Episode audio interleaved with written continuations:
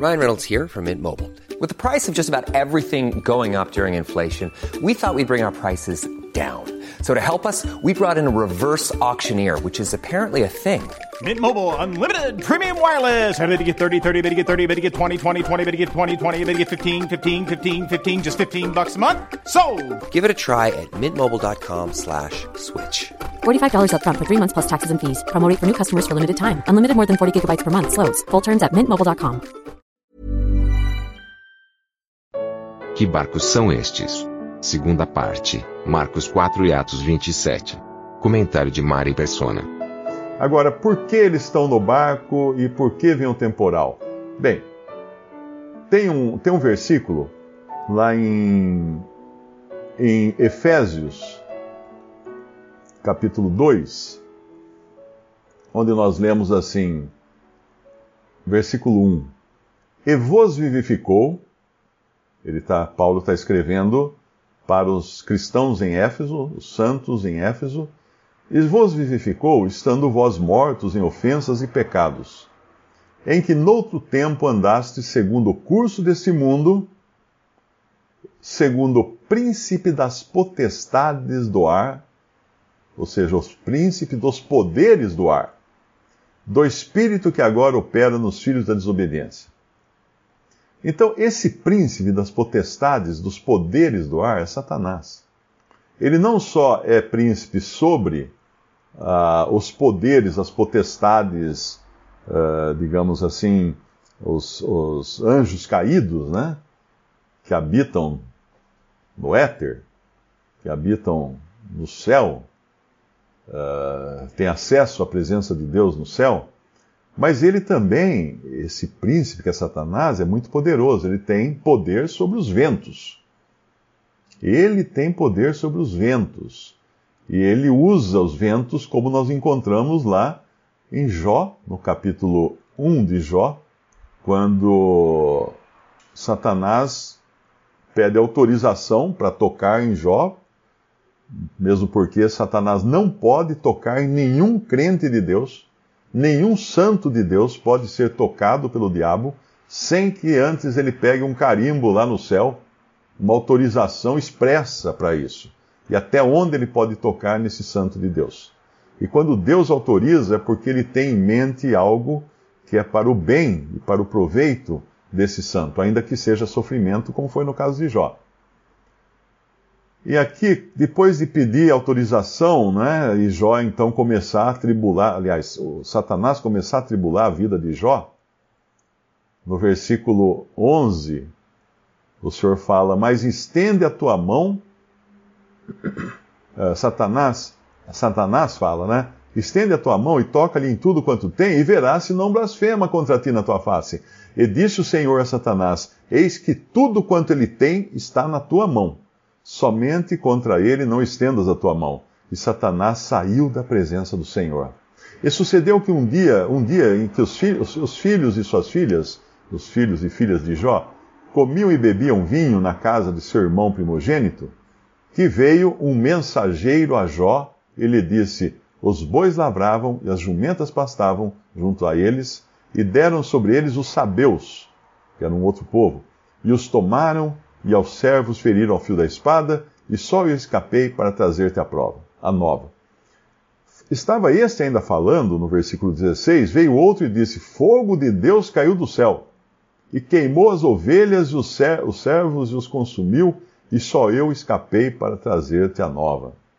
Estando ainda este falando, veio outro e disse: Ordenando os caldeus três tropas, deram sobre os camelos e os tomaram, e os servos feriram ao fio da espada, e só eu escapei para trazer-te a nova. Estando ainda este falando, veio outro e disse: Estando teus filhos e tuas filhas comendo e bebendo vinho em casa de teu irmão, de seu irmão primogênito, eis que um grande vento sobreveio da além do deserto e deu nos quatro cantos da casa, que caiu sobre os jovens e morreram. Só eu escapei para trazer-te a nova. Agora, um vento que bate nos quatro cantos de uma casa é um vento que vem de quatro direções. Isso não é um vento normal. Isso é um vento sobrenatural. Não é natural, é sobrenatural. Então, todas essas ações aqui, ainda que num lugar eles falam que fogo de Deus fogo de Deus caiu do céu, uh,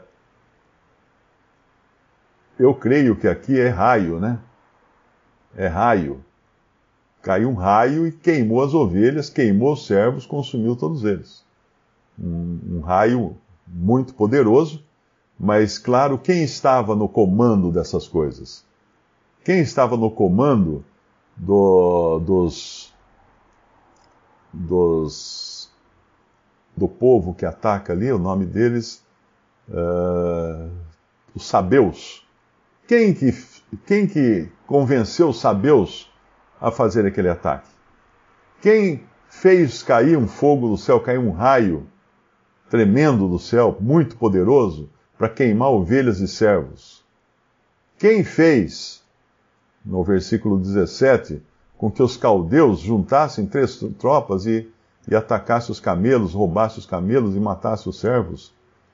Quem fez um grande vento vindo de quatro cantos para fazer a casa dos filhos de Ló, filhos de Jó, melhor dizendo, cair sobre eles e, matar, e os matarem?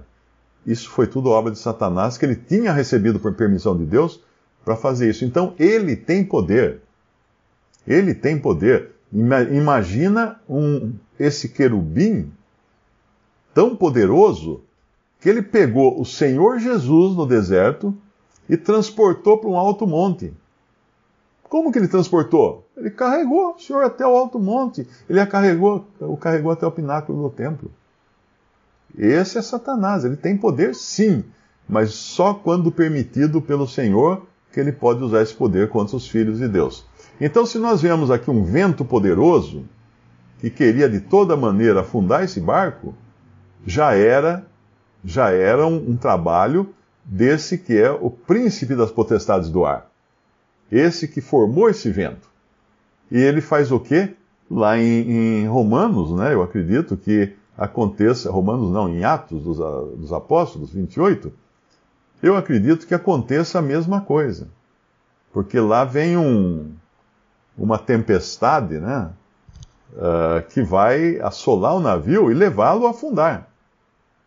Mas nós percebemos claramente que estava tudo no controle do Senhor. Nada estava fora do controle do Senhor.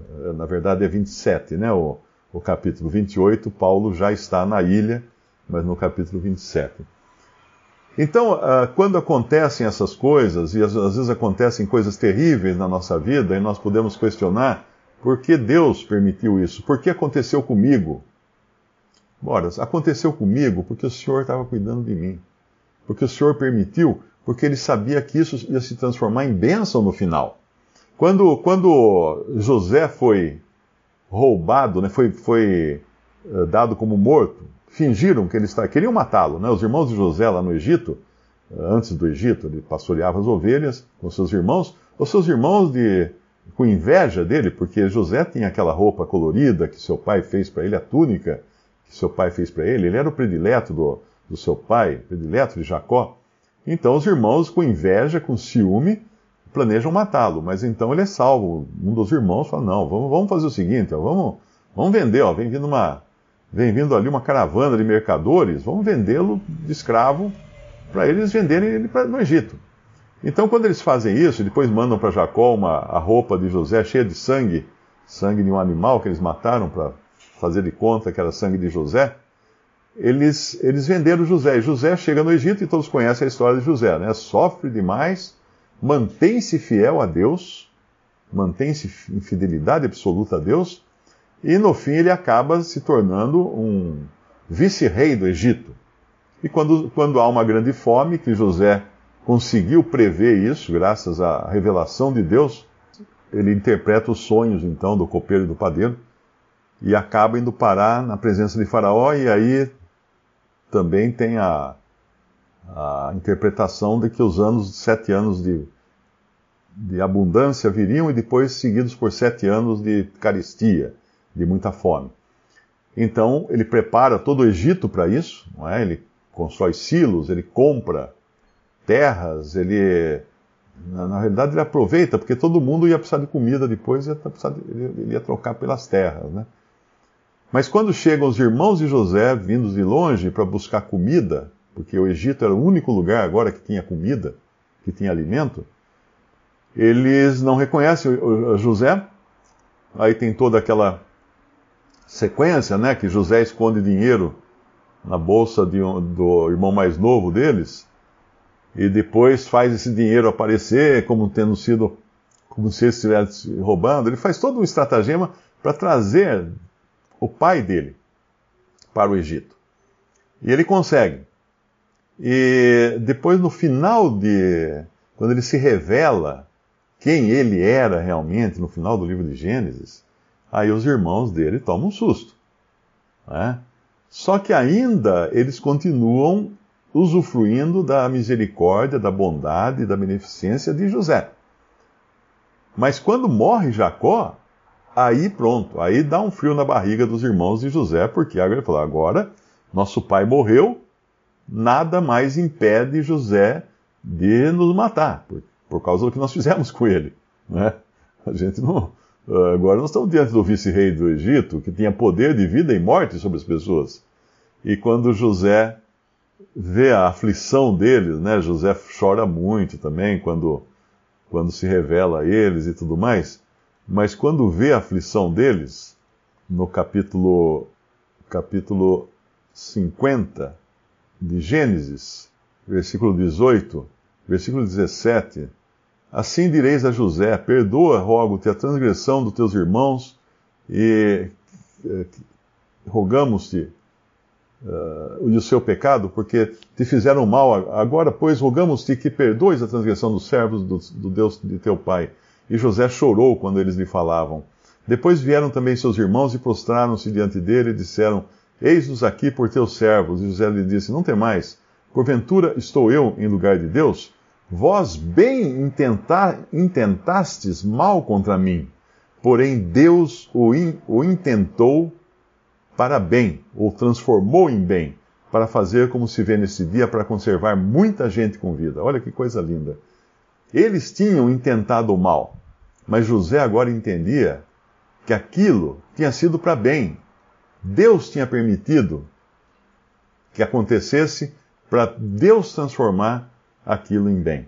Então, quando nós vemos acontecer coisas uh, ruins né, para nós e às vezes para familiares, e nós não entendemos na hora, pode ter certeza de uma coisa: mesmo que Satanás esteja envolvido nisso, é porque ele tem a permissão de Deus. E se Deus permitiu, nada nada pode uh, atrapalhar. Porque uh, Deus tem poder sobre Satanás também. Ele, os anjos, uh, Satanás e os seus, os seus anjos estão na presença de Deus. Quando fala, eu não sei se é Isaías ou Ezequiel, que é visto um trono e todos os seres celestiais em torno desse trono. Estava tudo lá, todo mundo lá. Então eles têm esse acesso a Deus. Nós sabemos que Satanás já está derrotado pela obra de Cristo na cruz, mas é aquela história: quando, quando um, um lutador leva um soco de, de nocaute, quando ele é nocauteado, leva algum tempo até ele cair na lona, não é? Então, embora Satanás já tenha sido vencido, ele tem um tempo, e ele tem um tempo curto, que ele fala assim, que o tempo está acabando. Ele fala que os demônios, né, quando encontram o Senhor Jesus, falam assim: que viesse nos atormentar antes do tempo, porque ele sabe que o tempo está lá marcado já, não vai, o tempo não vai ser para sempre. Então aqui, quando nós encontramos esses homens nesse barco de Marcos, tanto de Atos, né, Atos 27, aquele vento, aquele temporal, aquela, aquelas ondas, tudo aquilo, certamente podia ter ali o dedo de, de Satanás Deus permitindo. Visite respondi.com.br. Visite também 3minutos.net.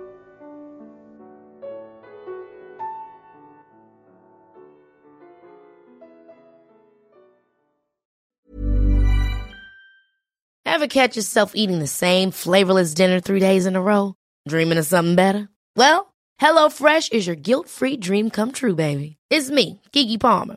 Let's wake up those taste buds with hot, juicy pecan crusted chicken or garlic butter shrimp scampi. Mm. Hello Fresh.